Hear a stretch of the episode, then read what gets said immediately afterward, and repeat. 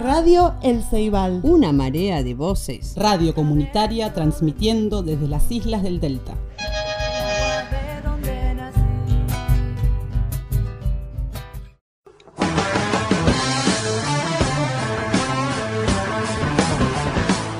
Un perro negro ladra en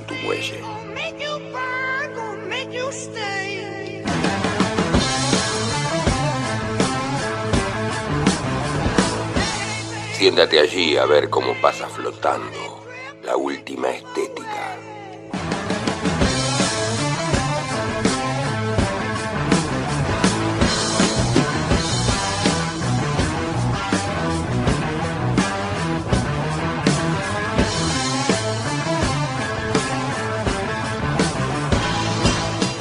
Desde las islas del Delta, entre la marea de voces de FM El Ceibal, aquí empieza a ladrar un perro negro.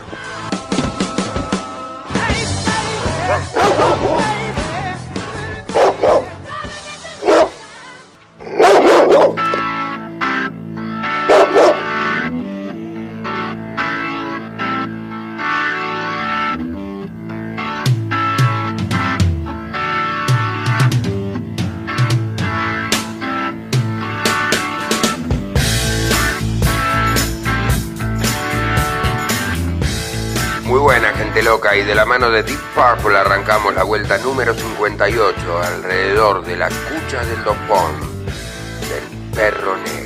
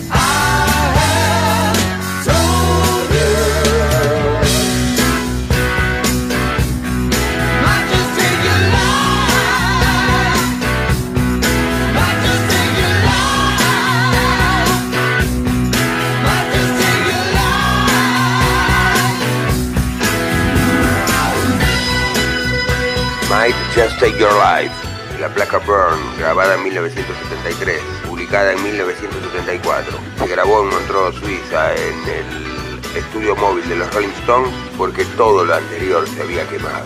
Y allí el nombre de esta placa, en esa mítica localidad suiza que inspiró a Gillian para componer Smoke on the Water. Aquí con el debut del cantante que reemplazara a Ian Gillian, el señor David Coverdale, con unas excelentes voces y coros del bajista Glenn Hughes. Deep Purple, dando cátedra aquí en el Perro Negro.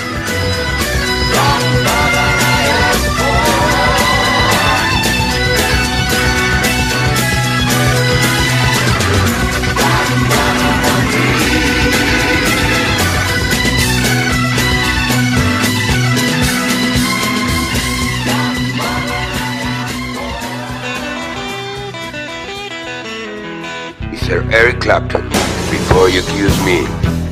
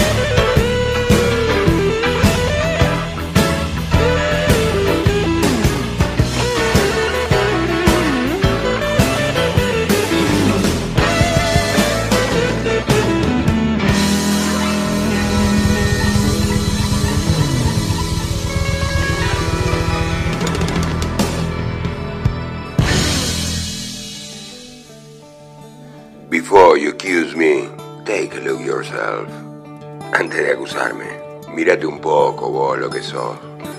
Algo así. Y arrancábamos con este hermoso blues de Eric Clapton, coronando el tema de apertura de Deep Purple. Se vino con Tutti, perro. Aquí en nuestra FM El Ceibal, radio comunitaria isleña, en las márgenes del arroyo Espera, en este puente tendido a través de las brumas del éter, por el 102.1 del dial, a través del enlace fmelceibal.caster.fm para todos los pajaritos que sobrevuelan las selvas de internet. Y las selvas de estas islas, claro. Como dice que le va a gente loca en estos tiempos de confusa urgencia, aptos más que nunca para la resistencia, pero también para la reflexión. Transitamos ya a la vuelta número 58 alrededor de la cucha del dofón, del perro negro. Trajimos nuestro baúl de sueños y misterios, como siempre, y en ese vulgar eclecticismo que solemos poner en práctica desde esta trinchera radial, esperando rebosar algún corazón, mover alguna cesera o sacudir algún espíritu, plantado siempre del lado del amor. Arrancamos así nuestro quincuagésimo octavo programa. Y se viene el momento literario acá en el Perro Negro. Pero no podemos sacar de ninguna manera esta perlita de Johann Sebastian, es sin dudas la música que, si existe, está sonando en el cielo. Johann Sebastian Bach y relato.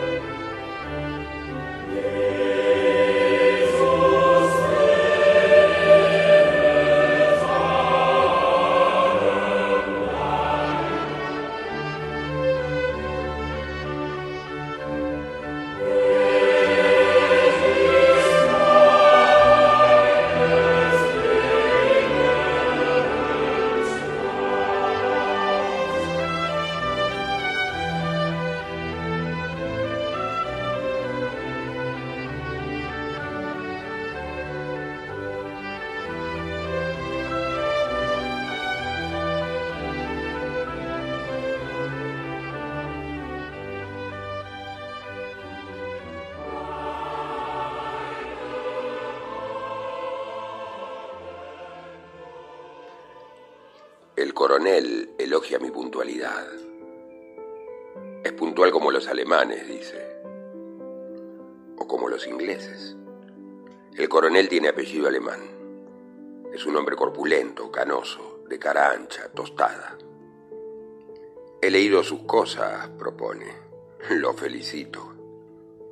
Mientras sirve dos grandes vasos de whisky, me va informando casualmente que tiene 20 años de servicios de informaciones que ha estudiado filosofía y letras, que es un curioso del arte. No subraya nada, simplemente deja establecido el terreno en que podemos operar, una zona vagamente común. Desde el gran ventanal del décimo piso se ve la ciudad en el atardecer, las luces pálidas del río. Desde aquí es fácil amar siquiera normalmente a Buenos Aires pero no es ninguna forma concebible de amor lo que nos ha reunido. El coronel busca unos nombres, unos papeles que acaso yo tenga. Yo busco una muerta, un lugar en el mapa. Aún no es una búsqueda, es apenas una fantasía. La clase de fantasía perversa que algunos sospechan que podría ocurrírseme. Algún día, pienso en momentos de ira, Iré a buscarla. Ella no significa nada para mí, sin embargo iré tras el misterio de su muerte, detrás de sus restos que se pudren lentamente en algún remoto cementerio. Si la encuentro, frescas altas olas de cólera, miedo y frustrado amor se alzarán. Poderosas vengativas olas, y por un momento ya no me sentiré solo. Ya no me sentiré como una arrastrada, amarga, olvidada sombra. El coronel sabe dónde está. Se mueve con facilidad en el piso de muebles ampulosos, ornado de marfiles y de bronces, de platos de Meissen y Cantón. Sonrío ante el Jonkin falso, el Figari dudoso. Pienso en la cara que pondría si le dijera quién fabrica los Jonkin. Pero en cambio, elogio su whisky. Él bebe con vigor, con salud, con entusiasmo, con alegría, con superioridad, con desprecio. Su cara cambia y cambia mientras sus manos gordas hacen girar el vaso lentamente. Esos papeles, dice. Lo miro. Esa mujer, coronel. Sonríe. Todo se encadena, filosofa. A un potiche de porcelana de Viena le falta una esquirla en la base. Una lámpara de cristal está rajada. El coronel, con los ojos grumosos y sonriendo, habla de la bomba. La pusieron en el palier. Creen que yo tengo la culpa, si supieran lo que he hecho por ellos, esos roñosos. ¿Mucho daño? Pregunto. Me importa un carajo. Bastante. Mi hija la he puesto en manos de un psiquiatra. Tiene 12 años. El coronel bebe, con ira, con tristeza, con miedo, con remordimiento. Entra su mujer con dos pocillos de café. Contale vos, negra. Ella se va sin contestar. Una mujer alta, orgullosa, con un rictus de neurosis. Su desdén queda flotando como una nubecita. La pobre quedó muy afectada, explica el coronel, pero a usted no le importa esto. ¿Cómo no me va a importar? Oí decir que al capitán N y al mayor X también les ocurrió alguna desgracia después de aquello.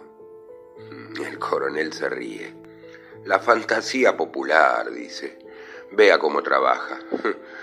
Pero en el fondo no inventan nada. No hacen más que repetir. Enciende un malboro.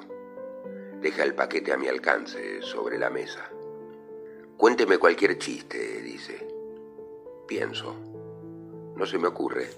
Cuénteme cualquier chiste político, el que quiera, y yo le demostraré que estaba inventado hace 20 años, 50 años, un siglo, que se usó tras la derrota de Sedano, a propósito de Hindenburg, de Dolfus, de Badoglio.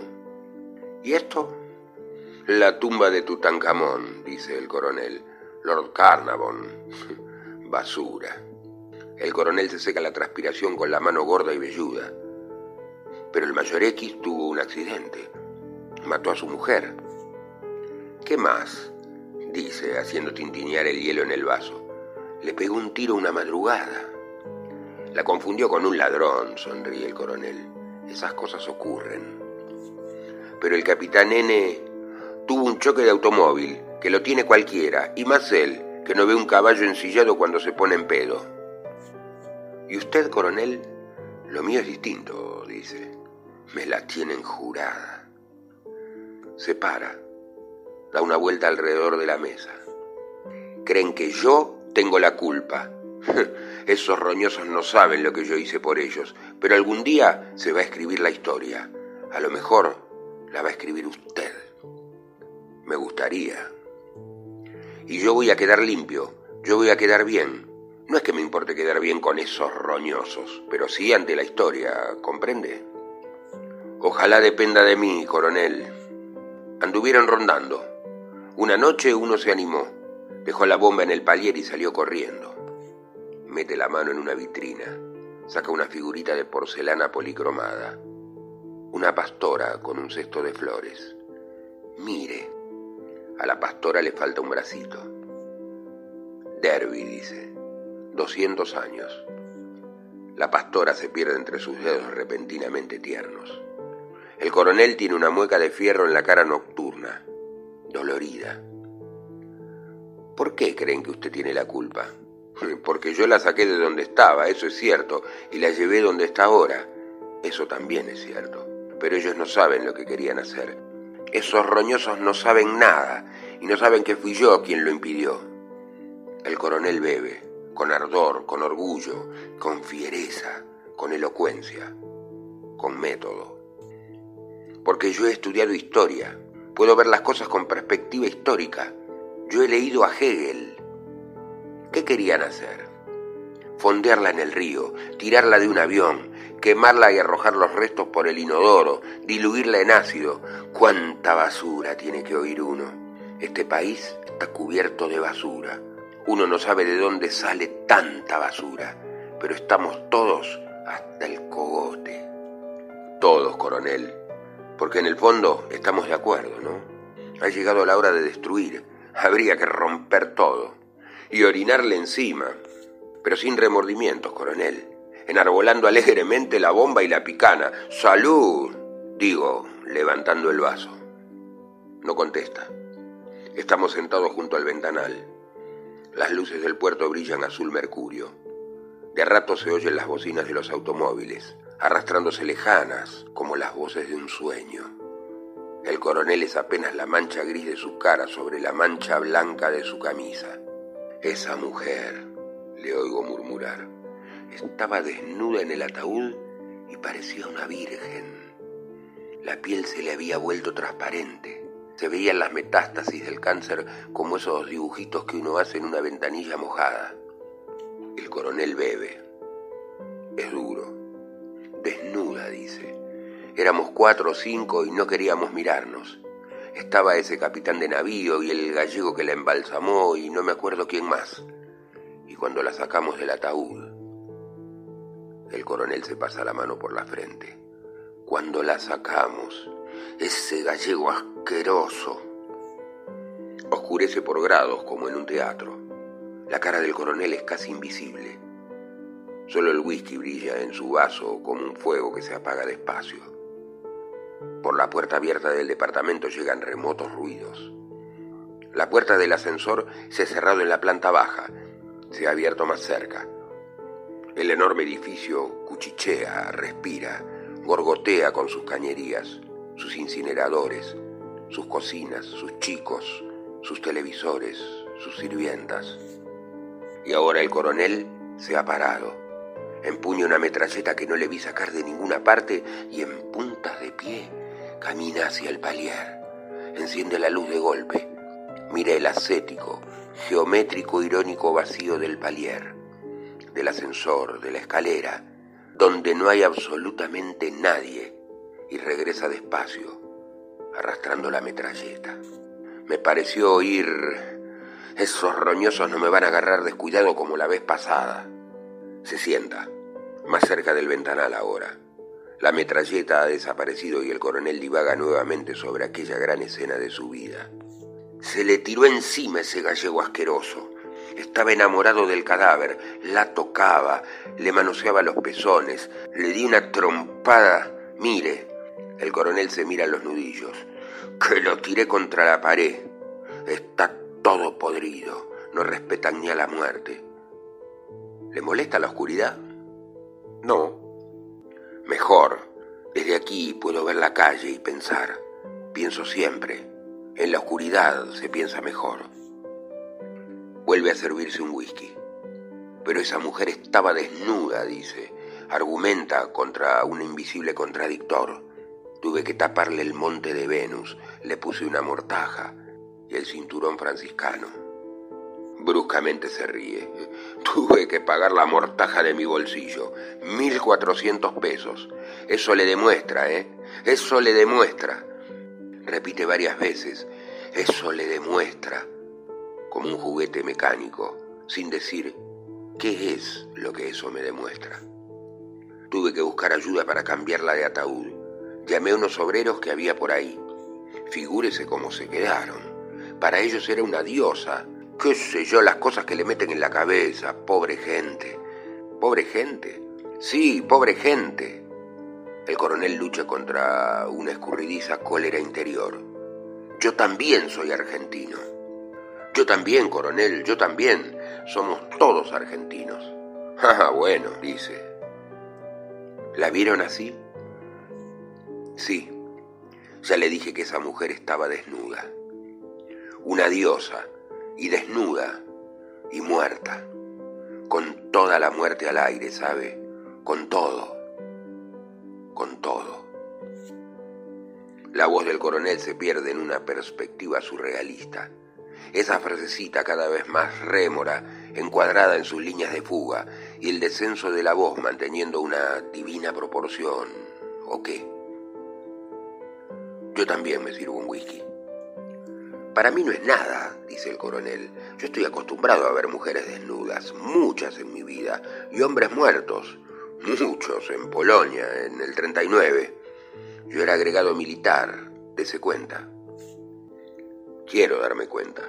Sumo mujeres desnudas más hombres muertos, pero el resultado no me da, no me da, no me da. Con un solo movimiento muscular me pongo sobrio como un perro que se sacude el agua. A mí no me podía sorprender, pero a ellos se impresionaron.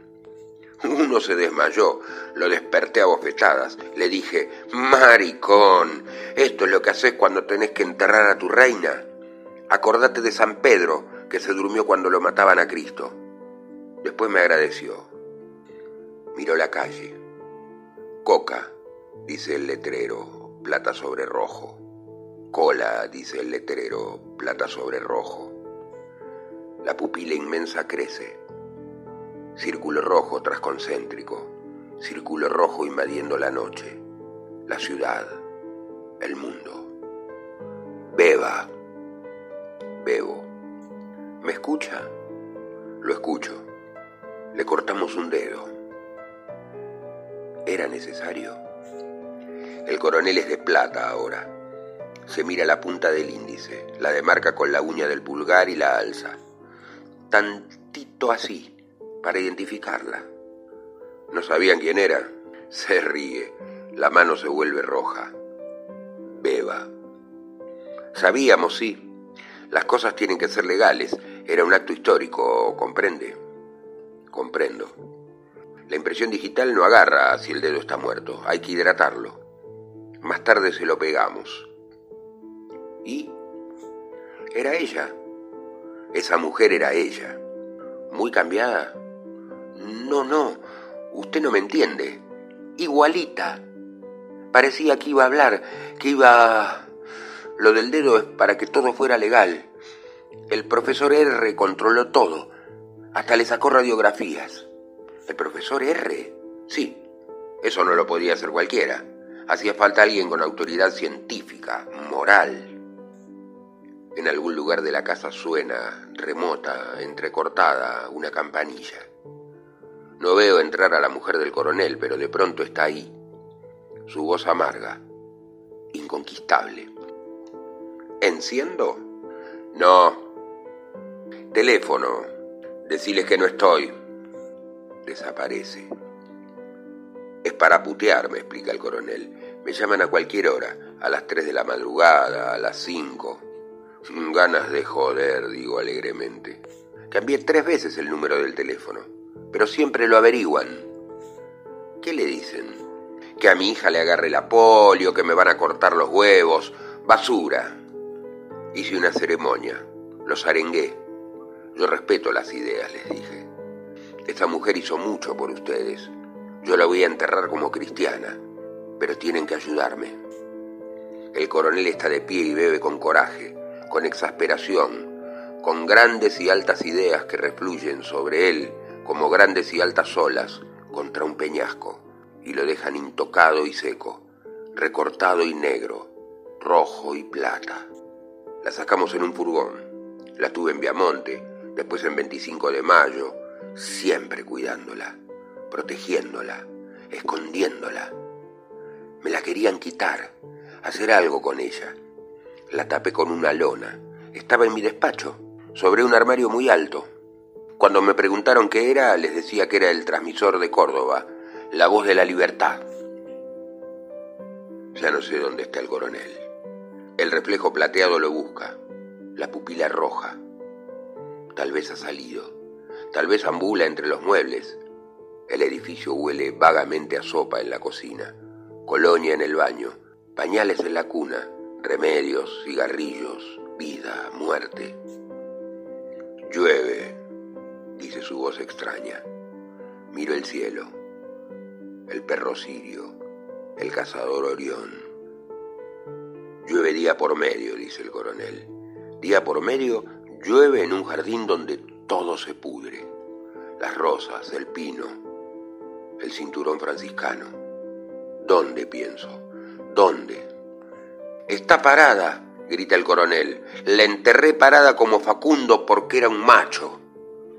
Entonces lo veo en la otra punta de la mesa y por un momento, cuando el resplandor cárdeno lo baña, creo que llora, que gruesas lágrimas le resbalan por la cara. No me haga caso, dice. Se sienta. Estoy borracho.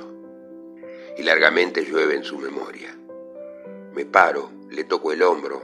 ¿Eh? dice, y me mira con desconfianza, como un ebrio que se despierta en un tren desconocido. ¿La sacaron del país? Sí. ¿La sacó usted? Sí. ¿Cuántas personas saben? Dos. ¿El viejo sabe?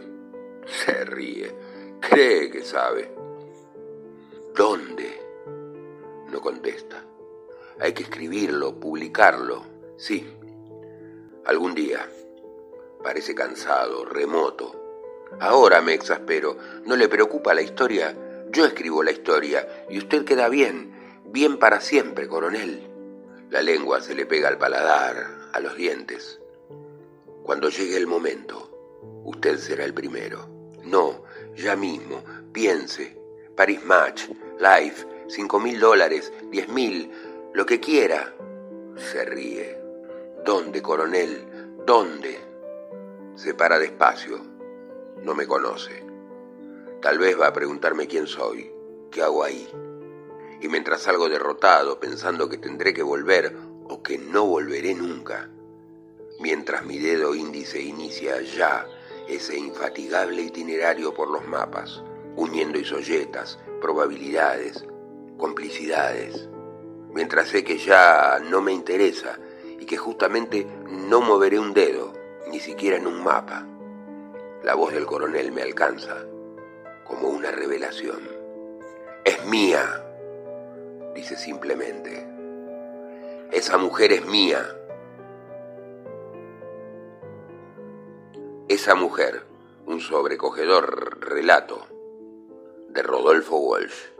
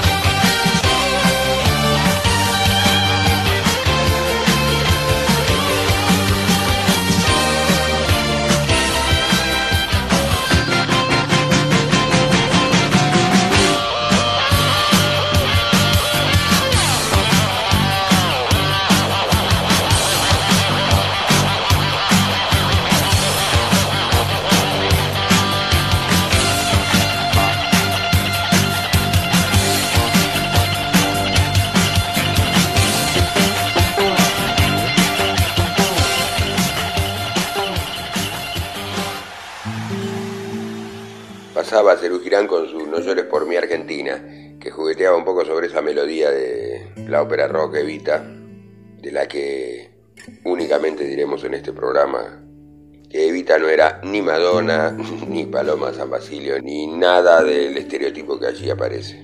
En cuanto al cuento de Walsh, fue publicado en 1965. Todavía faltaban 5, 6, 7 años para que los militares se dignaran a devolver el cuerpo de Eva Perón, ese horror que fue bandera para generaciones en lucha, pero también escandalizó a los que estaban en la vereda de enfrente. Un verdadero periplo de horror muy bien narrado en esa gran novela de Tomás Eloy Martínez, Santa Evita, con catástrofes como las que menciona Welsh acá en su cuento, ese mayor que confunde y mata a su mujer mientras estaba al cuidado del cuerpo, o menciona ahí a un capitán. Todo es cierto, ficcionado en este relato, pero absolutamente cierto. El cuerpo de Eva, se sabrá años más tarde, estaba enterrado en un cementerio italiano bajo una identidad apócrifa de una mujer italiana, justamente. Y más allá de los detalles escatológicos, la locura, ¿no? La locura como denominador común que surge de estas páginas de Walsh, que han hablado por sí solas. Y aquí va siendo tiempo también de dar vuelta a la página. O mejor dicho, de abrir nuestro baúl de sueños y misterios. A ver qué pinta. senderos en el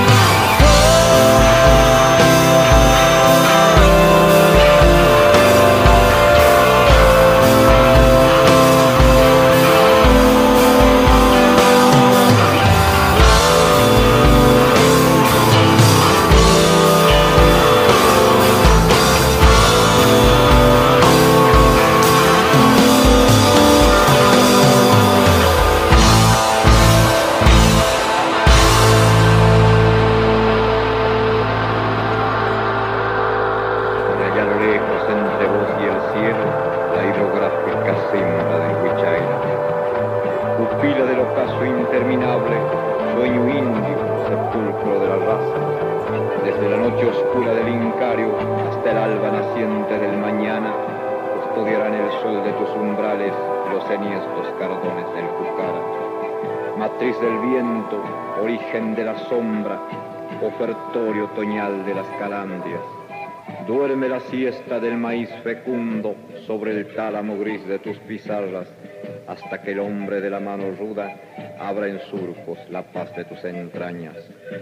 Abre tus brazos al rosal latino, no levantes ni cercos ni murallas, que tus mollares le den sombra y abrigo al criollo, al europeo y a la aymara, y que lleven tu nombre por el mundo, muchacha azul, princesa americana.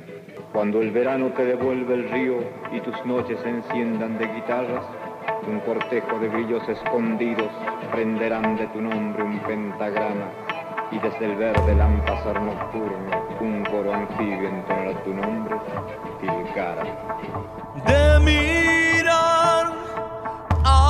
hacia allá, todo se congela. Amanecer sin despertar, todo ese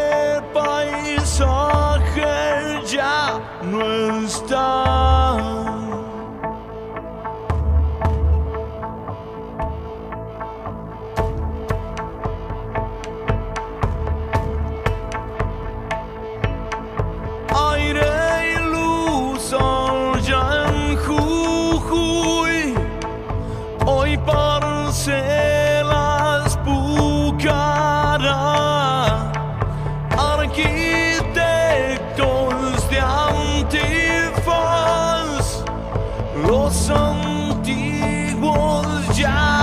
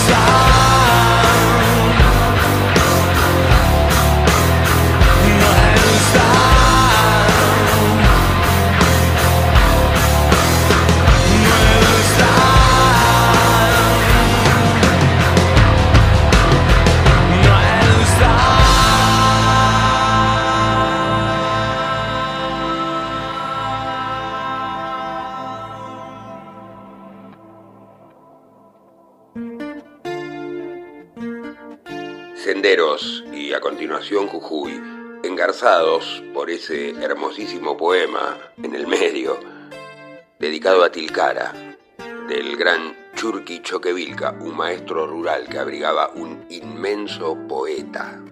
Y muy impresionante eh, este perro que vivió siete años en Tilcara, la descripción del lugar que surge de la letra Jujuy de Ricardo Mollo.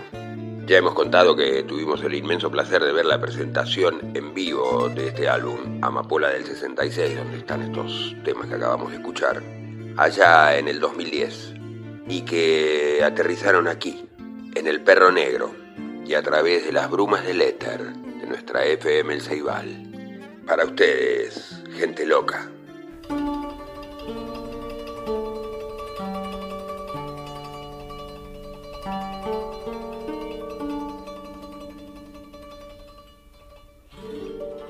Nosotros, que venimos del vómito de un gigante ebrio, trayendo a cuestas la historia de otros, sin saber por qué, y arrastramos por el mundo un baúl en llamas.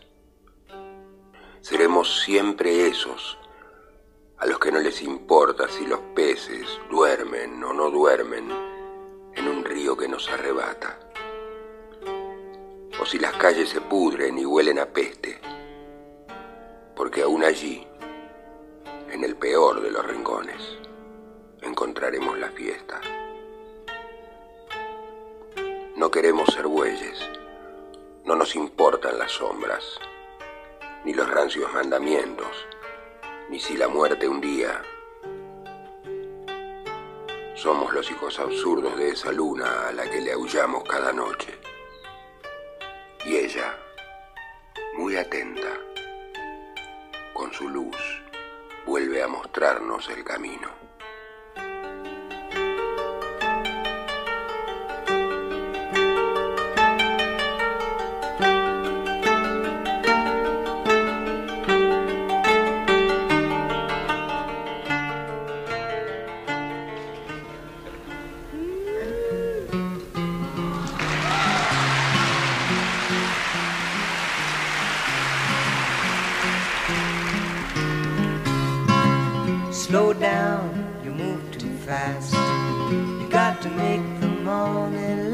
Just kicking down the cobblestones, looking for fun and feeling groovy. Ba-da-da-da-da-da, feeling groovy. Hello, lamppost, what you knowin'? I've come to watch your flowers growing. Ain't you got no rhymes for me? Feeling groovy. Ba-da-da-da-da-ba-da-ba, Feeling groovy. I got no deeds to do, no promises to keep. I'm dappled and drowsy and ready to sleep. Let the morning time drop all its petals on me. Life, I love you, all is groovy.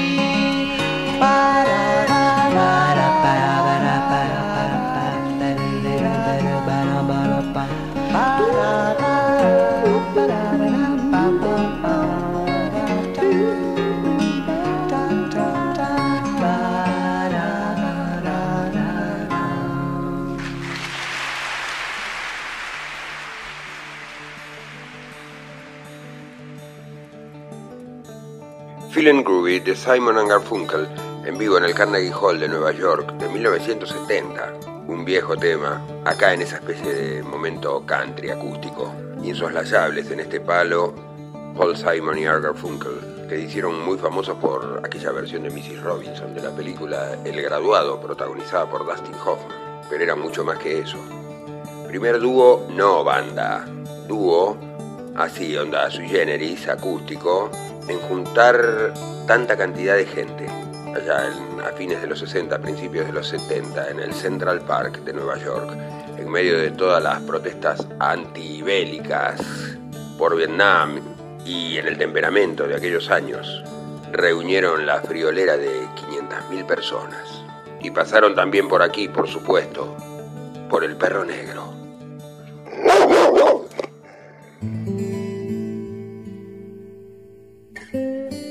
Va llegando a su fin esta vuelta número 58 alrededor de la cucha del dofón del perro negro. Antes de Phil Groovy escuchábamos el poema Nosotros, de la pluma del perro. Y ahora ya a punto de partir, después de haber desandado el caminito de tablas que conduce desde el muelle de Iteco hasta el edificio de la radio, y de recordarles que para sintonizar nuestra FM El Ceibal, radio comunitaria isleña, pueden hacerlo a través del 102.1 del o picoteando en el enlace fmelceibal.caster.fm. Todos los pajaritos que así lo deseen y que pululan por las selvas de internet y de este nuestro hermoso delta. Nos despedimos con el consejo de siempre. Hagan el bien sin mirar a quién. Plántense siempre del lado del amor. En estos tiempos de confusa urgencia, aptos para la reflexión y la resistencia. ¿Acaso más que nunca? Y como dijera cierto capitán sandinista viéndose rodeado allá en la revolución nicaragüense hace tiempo y a lo lejos, cercado en una casucha en medio de la selva por efectivos de la Guardia Nacional, en el espíritu de la última frase que pronunció, digo, y que sirve de ejemplar epitafio suyo. Que se rinda tu madre. Será hasta la próxima. A ver, bueno, ¿listo perro? Salude. Bueno, ahora sí, uno, dos y tres. Que me voy yo también. Será hasta la próxima.